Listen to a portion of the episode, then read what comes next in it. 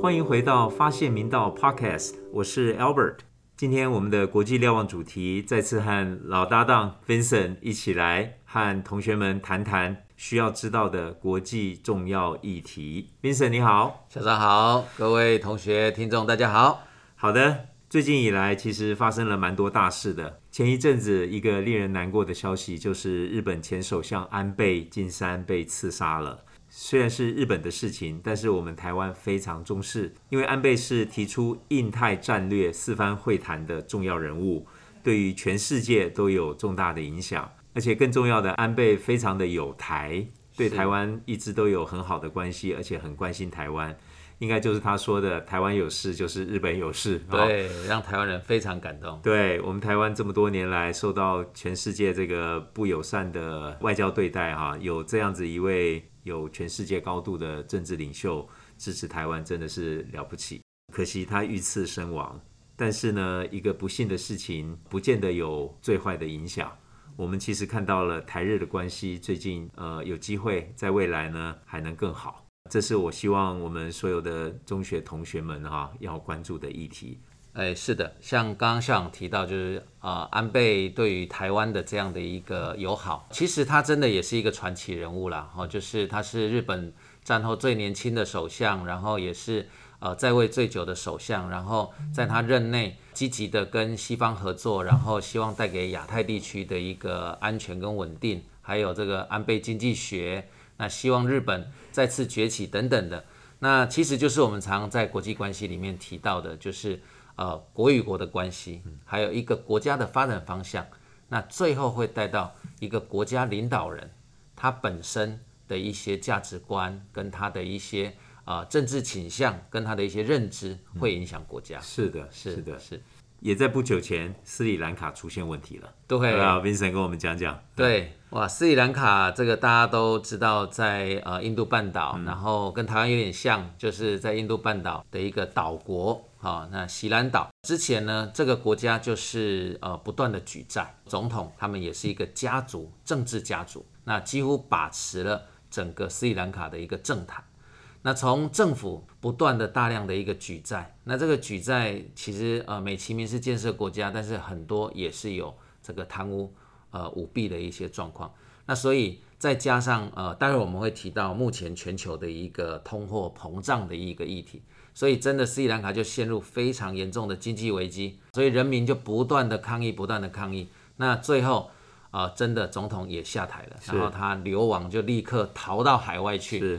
那那人民还攻进了总统府，然后警卫也让大家都进来。是，那有人在游泳池游泳，有人在总统的这个官邸里面自拍啦，然后就是享用总统这个呃官邸餐厅里面的食物。那所以西方说这个是一个最欢乐的革命。是是，但是这个是一个讽刺啦。好，那当然也可能显示南亚人民的一些乐天。嗯，但这个国家的危机有没有解除呢？完全没有。没有。那真的是啊，陷入一个。呃，整个经济非常危急的状态，但是因为全球的通膨，再加上 COVID-19，加上待会我们会谈的俄乌战争，目前国际相关学者就列了十二个国家，可能接下来会走入像斯里兰卡这样子，经济整个濒临这个崩溃，然后整个国家可能会进入这个非常危急的严重状态。是是，那后续问题可能还蛮多的。对对，那除了刚刚讲到日本。好，讲到斯里兰卡，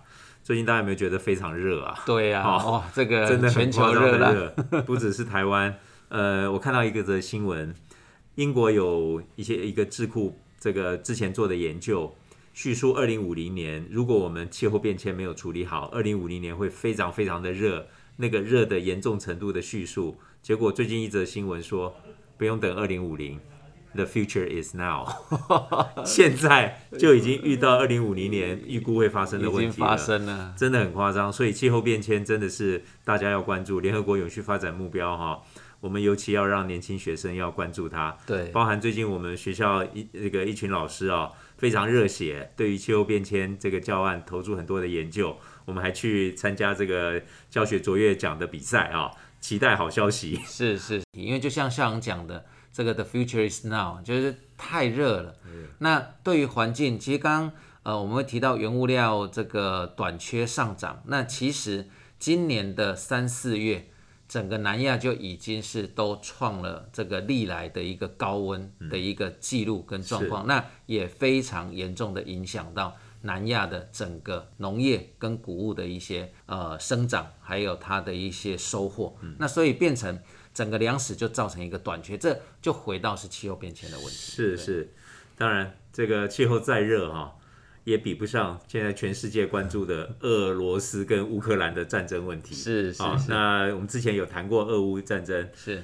没想到现在还在打。对，真的很夸张。所以接下来是不是请 Vincent 给我们 update 一下俄乌啊这个目前的状况如何？好，呃，因为就像刚刚校长提到，好多事都在发生在世界上。那媒体当然会持续，就是说媒体会关注一些新的发展的事物。呃，尤其是国内媒体哦，因为有时候我还是会呃看这个 CNN 啊，或者看这个半岛电视台。嗯，那他们其实对于呃整个俄乌的一个战争的状况是有一个呃持续性的关注。那但是可能大家会发现，在国内那对俄乌就好像呃比较没有太多的关注了。那就像校长讲的啦，其实现在战事仍然在进行当中。我很快跟大家这个呃就是 update 一下。基本上战争局势没有太大的变化，就是整个俄罗斯它现在是呃五月份从基辅后撤了之后，它现在就是在乌东，那最主要它要把这个顿巴斯打下来，那这一块也大概是普京的一个最后的底线了，就是当初他发动这个俄乌战争，也就是说他要解放这个顿巴斯地区嘛，因为顿巴斯它本身呃基本上都是俄罗斯裔的，那他要这个所谓。呃，把乌克兰就是这个呃，这个去纳粹化，对，他就用这个来来批评那个泽伦斯基嘛。对对对对对，所以他现在就聚焦在整个乌东，整个顿巴斯地区呢，它就是呃卢甘斯克跟顿内茨克。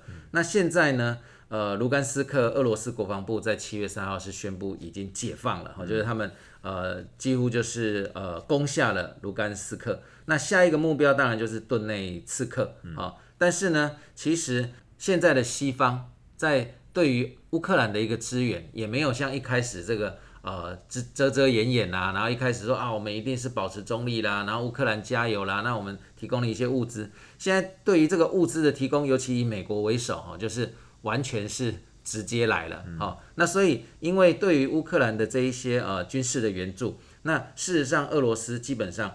他在战事的推进也没有那么顺利，所以他现在在这个呃顿内刺客这个地方是持续推进，但是还是在这个战事的焦灼当中。嗯，那我们就思考说，哎，会不会这个乌克兰就想说，好吧，那最后就是顿内茨地区啊，就让你呃俄罗斯拿走就好了，好，就是呃割地呀，对，就是顿顿巴斯了，顿巴斯地区就让你拿走就好了。好，那事实上第一个乌克兰也不愿意，嗯，因为他到目前他也。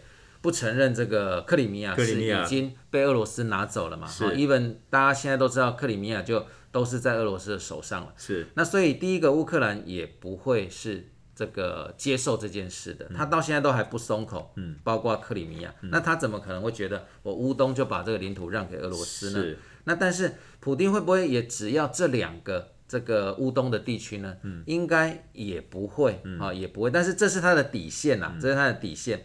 那所以。这个呃，整个战争的发展，真的我们呃很难去预估它未来的状况了哈。就是说，这个回到我们当初二月的时候说会打不会打，都还很多的争论。那现在一打这个一打已经打到七月了哈。那当然也有这个一些军事专家，或是说国际情势呃发展的观察家们，或是新闻媒体比较悲观的是说，这个战争可能会持续超过。一年或两年以上，它就是一直打，好类似这样子，所以这个我们也只能够持续的观察。那当然，现在还有一个讯息，就是俄罗斯目前在这个战区里面的最坚强的伙伴，这白俄罗斯大概可能会有一些动作哈，因为他不断的跟俄罗斯有一些军事的演练。那俄罗斯还甚至说可能会把具有这个核能力的飞弹要转给白俄罗斯。那白俄罗斯也提到说，如果西方挑衅，那他不排除可能会。这个跟波兰这个地方会有一些他的军事行动，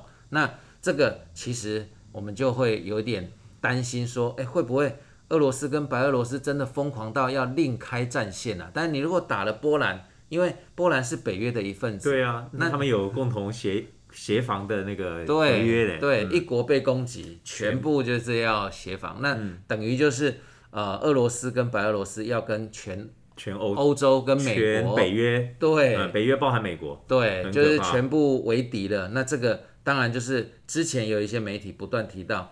会不会是第三次世界大嗯战？当然，这个都是我们不乐见的啦，我们不乐见的。当然，也希望这个战事如果最后在这个俄乌本身的一些这个呃沟通协调上，最后能够有共识，然后让这个战事就慢慢的趋缓下来，这可能也是我们比较呃希望看到的。是我有时候碰到同学哈、同学会问我说：“像你觉得俄罗斯会赢还是乌克兰会赢？” 我想也利用今天的 podcast 跟大家分享一下，这种事情它真的就是标准的非标准答案的一个议题。是是，同学要关注的不应该只是谁会赢，谁会输。嗯，其实从这中间，就像刚刚 Vincent 讲的，瞬息万变，牵一发动全身，所有事情都环环相扣，而且不是只有战争，它影响的包含了粮食，全世界的通膨。对，哇，那个全世界受的影响是非常大的。所以呢，大家了解了乌克兰跟俄罗斯战争目前的状况以后，我们来做一个总结好了，好不好？是二零二二年上半年呢，从俄乌战争对世界造成了很多的改变。呃，刚刚跟 Vincent 大概分成了三大类。第一个呢，美国重回了国际舞台主角的地位，这件事情这个始料未及，一场战争改变了很多事，整个欧洲向资本主义和西方更加的靠拢。现在这场战争似乎造成了是呃民主阵营跟集权阵营的对抗，嗯哼，蛮有意思的。来，Vincent，对，因为在川普任内，其实回到刚刚呃我们在谈安倍，就是说谈到一个国家领导者他的一个意志，或是他的一些做法，真的对国家有非常大的影响。拜登的前任美国总统川普，川普是一个保护主义，然后他完全聚焦在美国的发展，所以在他任内的时候，其实他就是跟欧洲交恶嘛。第一个，他要北约的其他国家付军费啊、因为他说美国在付军费，然后欧洲就觉得啊你在做什么？然后他不止跟中国打贸易战，他也跟欧洲打贸易战。是所以当时呃，如果大家记得，就是呃，就是比方说北约的高峰会也好，或是 G7，或是这个 G20，都是看到欧洲的领导者，那时候就是梅克尔啦、马克宏啦，然后这个非常激烈的跟川普在讨论事情。所以那时候美国让人家的感觉好像他就是自己都不想当这个所谓的呃国际的一个老大哥了，好、他的一个领导者的地位他都不想当了。那中国反而看到一些机会，就是哎，这个我中国崛起，你美国不当老大哥，我中国来当，类似这样子。对，但是没想到这个一个战争打下去，真的现实就回来。那包括拜登跟呃民主党本身，原来他就是属于这种呃所谓他们希望是呃国际的一个呃集团的，然后要找盟友的这样的方式，相对不是保护主义的，嗯，好、而是一个比较世界联盟的概念。那所以呃很快的美国又重回这个老大哥的角色，然后欧洲呢也因为这个战争，那看清楚了这个集权国家，尤其像俄罗斯这种军事强国，那真的翻脸不认人，说打就打。那，所以呃，包括从乌克兰一开始，他还是这个有所谓的亲俄跟亲西方路线。那这一场战争打下去，乌克兰不用说了，他就直接要申请加入欧盟。那欧盟现在也展开双手，就是欢迎乌克兰。当然，这个要一个很长的历程，但是事实上啊、这个这个 button 已经按下去了，已经启动了。那所以整个欧洲更加的团结，然后更向西方去靠拢。但是这里面当然还有很多的议题，就是因为欧洲对于俄罗斯能源、天然气的依赖，嗯，那是不是跟俄罗斯完全的切割？嗯，这个都有很多的面向。但是呃，第一个我们可以看到这场战争把美国重新又很快的带回这个世界的一个领导者、老大哥的一个地位跟角色，那让欧洲更团结，这是我们看到的一些改变。是是，北约都已经偏安，然后已经都没有人重视了。但是这场战争让北约啊，从脑死到满血复活啊，更加扩张和团结。对而且很多人在讲，未来十年、二十年，恐怕这个武器市场啊，这个是全世界经济的一个重要支柱了。那除了北约复活以外啊，美中俄国际三大强国合纵连横，也是一个大家现在都在关注的。包含中国好像要想要联欧制美，但是呢，目前其实是不成功的。这个其中也挺复杂。对，所以呃，有时候我们呃这样子谈这国际情势哈，就是说呃，我跟校长这样子啊，将近一年我们国际瞭望谈下来，那真的也很希望同学透过聆听我们呃，就是呃校长的这个 podcast，然后我们的国际瞭望，其实大家多一些关注，然后多一些这个阅读跟了解，那在看事物的部分，第一个就不会觉得说，哇，第一我看不懂。啊，我开始看懂一些东西。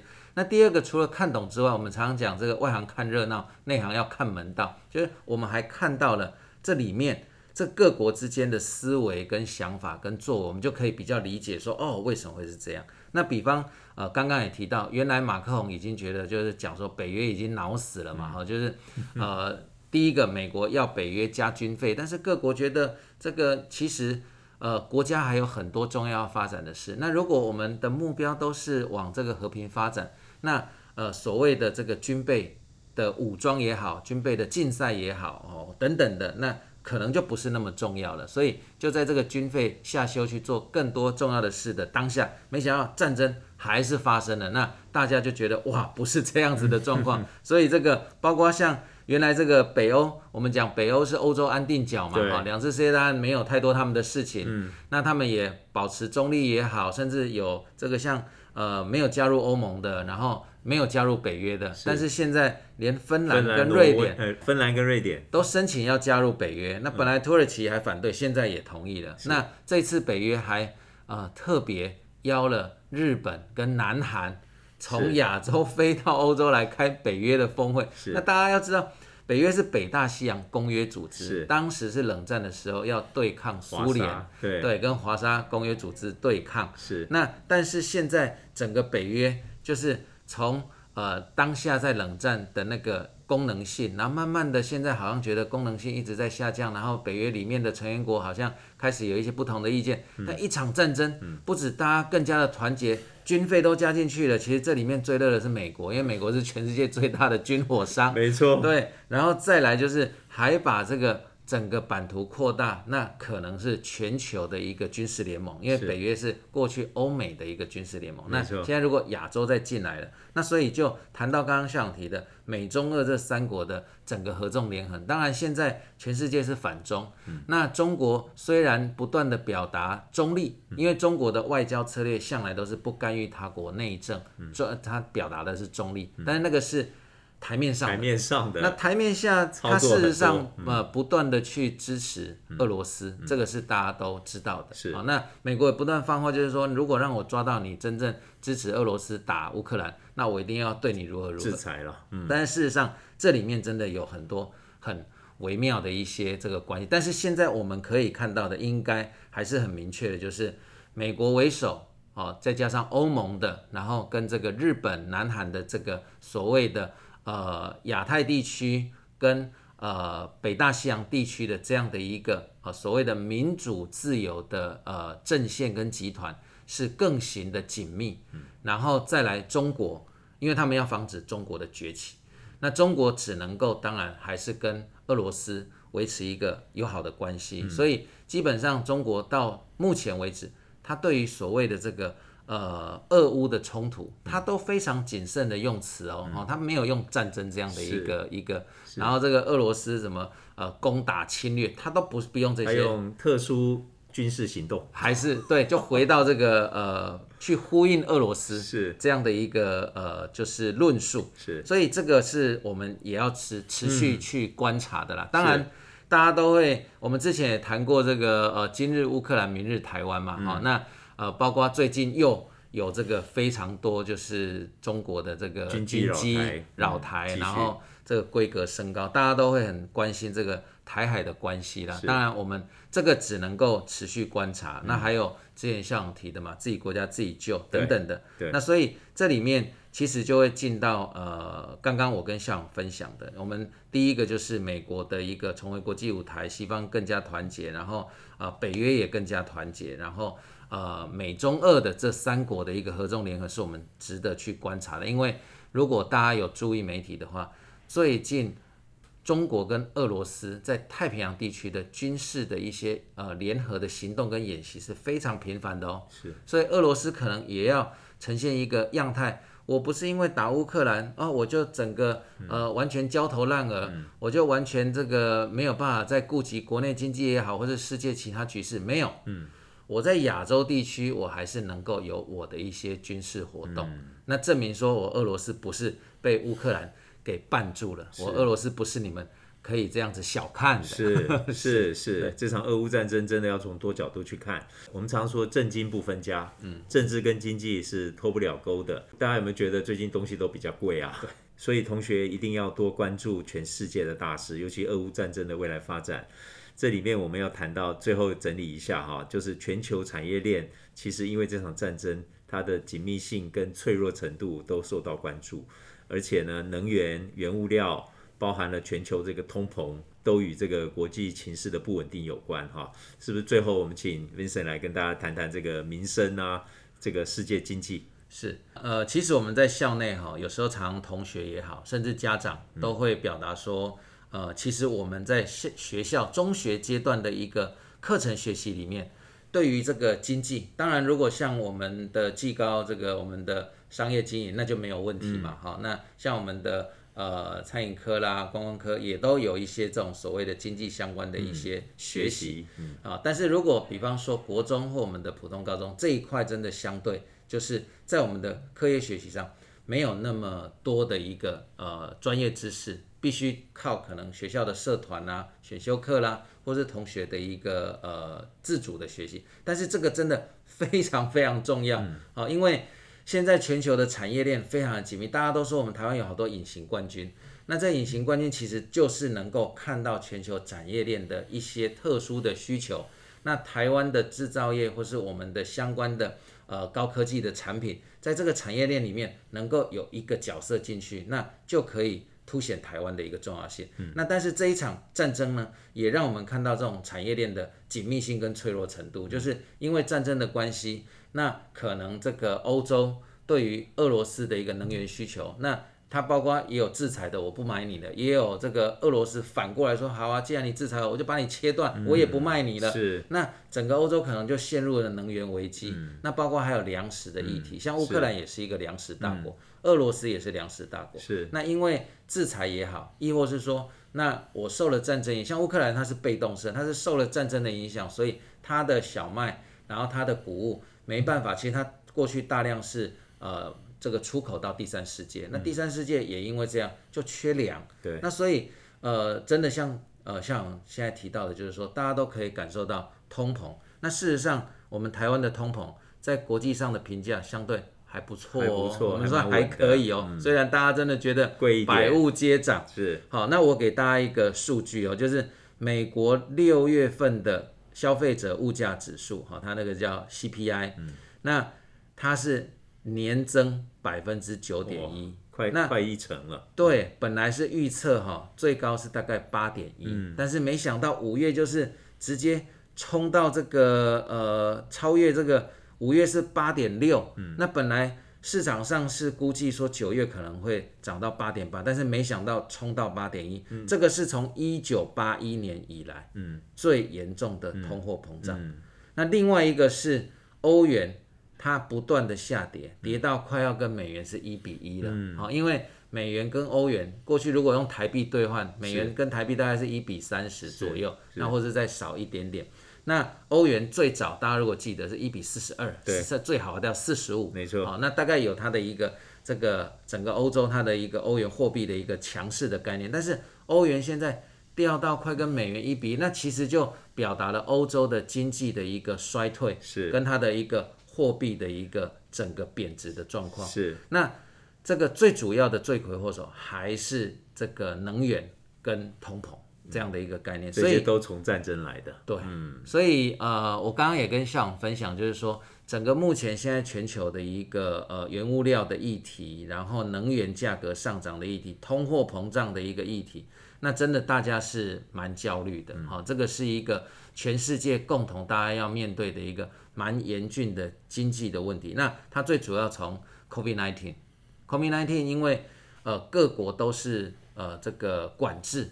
那所以产业链也是因为这样子受到了很大的影响。